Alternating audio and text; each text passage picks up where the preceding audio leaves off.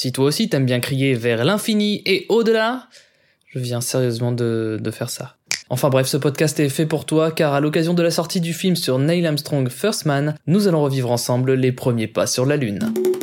Vertical. Pop.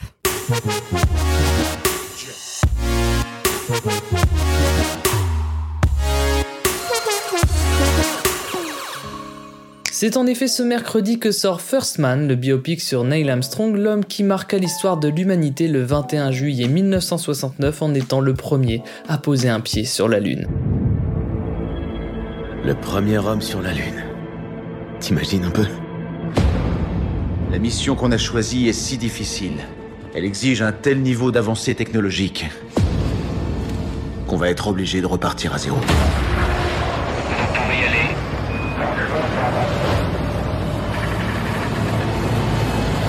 La sortie du film de Damien Chazelle est donc l'occasion pour nous de se réintéresser à ce jour un peu marquant dans notre histoire. Juste un peu marquant, quoi. Mais avant de faire un voyage dans le passé, je vous livre un petit truc rigolo sur First Man, car sachez que la fille de l'acteur Ryan Gosling, Neil Armstrong dans le film, croit depuis qu'elle a vu son père en combinaison sur le tournage de First Man que celui-ci n'est pas comédien, mais astronaute. Voici comment il a expliqué cette histoire sur le plateau de Jimmy Kimmel Show. Attention, je vais imiter euh, Ryan Gosling.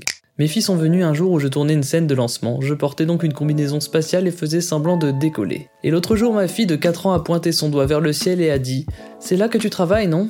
Bon, ok, j'ai pas réussi à imiter Ryan Gosling, mais ça reste sympa comme témoignage. Mais avant de vouloir y mettre les pieds, est-ce que vous connaissez au moins l'origine de la Lune? Non? Bah moi non plus. Du coup, je me suis renseigné et j'ai découvert qu'on a longtemps cru que la Lune était un ancien bout de Terre qui avait été propulsé par la Terre lorsque celle-ci était encore une toute jeune planète, une planète ado on va dire, et qu'elle tournait très vite sur elle-même. La théorie disait que la cicatrice de cette perte d'un bout du manteau terrestre était l'océan Pacifique. Mais l'analyse des prélèvements faits sur les pierres lunaires ramenées justement pendant la mission Apollo 11 ont détruit cette hypothèse. Du coup, la théorie actuelle serait qu'au moment de la formation du système solaire, un rocher géant du nom de Theia aurait heurté la Terre. Ce choc ayant provoqué le décollement d'une partie du manteau terrestre qui se serait retrouvée en orbite autour de la Terre, créant ainsi la Lune.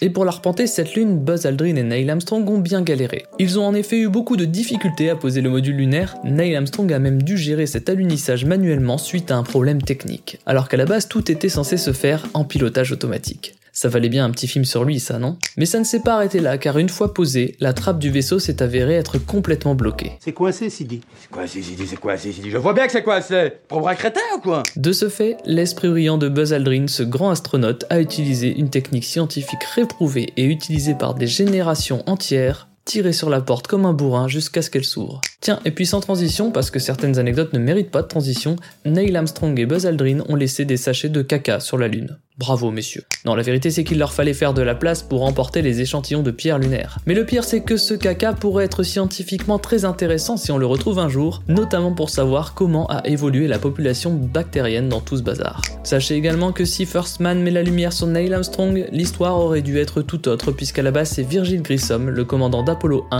qui aurait dû être le premier homme à marcher sur la Lune. Mais celui-ci est malheureusement décédé suite à une explosion de sa capsule le 27 janvier 1967 lors d'un exercice sur Terre. La mission a donc été ensuite annulée. Pour lui rendre hommage, son nom a d'ailleurs été inscrit sur une plaque présente sur le mont Halley, sur la Lune, ainsi que celui de 17 autres astronautes décédés pendant une mission. Maintenant, désacralisons un peu tout le côté fantastique de cette mission Apollo, car chose complètement improbable, mais quand les trois astronautes sont revenus sur Terre, ils ont dû passer par le contrôle des douanes américaines. Et oui, étant donné qu'ils avaient améri dans les eaux internationales et qu'ils se sont ensuite rendus à Hawaï, aux États-Unis, ils ont dû montrer leur passeport, indiquer leur numéro de vol, Apollo 11, leur voyage, lune vers États-Unis, et le contenu de leur bagage, des prélèvements lunaires. Pour rendre le truc encore plus normal, sachez que Buzz Aldrin s'est même fait rembourser d'une note de frais de 33,31 dollars après son voyage, cette somme représentant le trajet entre son domicile au Texas et la base spatiale de Houston. Ce qui vous fait un total de 12 euros et 88 centimes.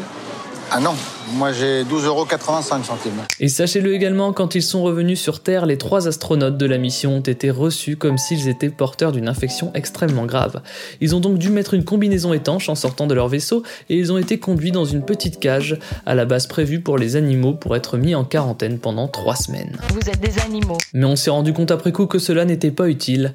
Oui, les symbiotes extraterrestres, c'est que au cinéma en vrai. Et enfin, finissons sur un fait historique assez glauque. Si le président Nixon a livré un somptueux discours au retour de nos héros de l'espace. Devant les différents échecs d'autres missions spatiales, il avait également préparé un discours au cas où les astronautes n'auraient pas réussi à revenir. Nous ne prévoyons rien d'autre qu'un succès sur ce vol. Et devinez quoi?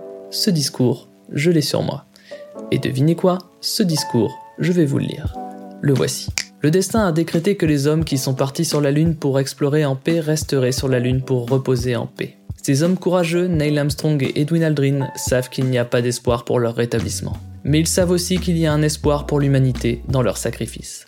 Ils seront pleurés par leur nation, ils seront pleurés par les gens du monde, ils seront pleurés par la terre-mère qui a osé envoyer deux de ses fils vers l'inconnu. Après ça, le président avait prévu de rendre hommage aux deux astronautes, les premiers hommes à avoir posé un pied sur la Lune en 69, avant d'espérer que d'autres suivront et trouveront le chemin du retour. C'est fini pour Vertical Pop dédié à First Man, le nouveau film de Damien Chazelle.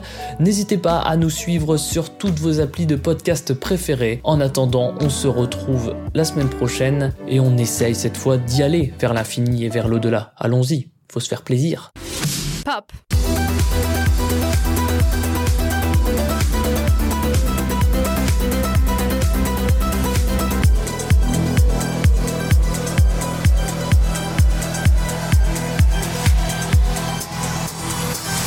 Vertical.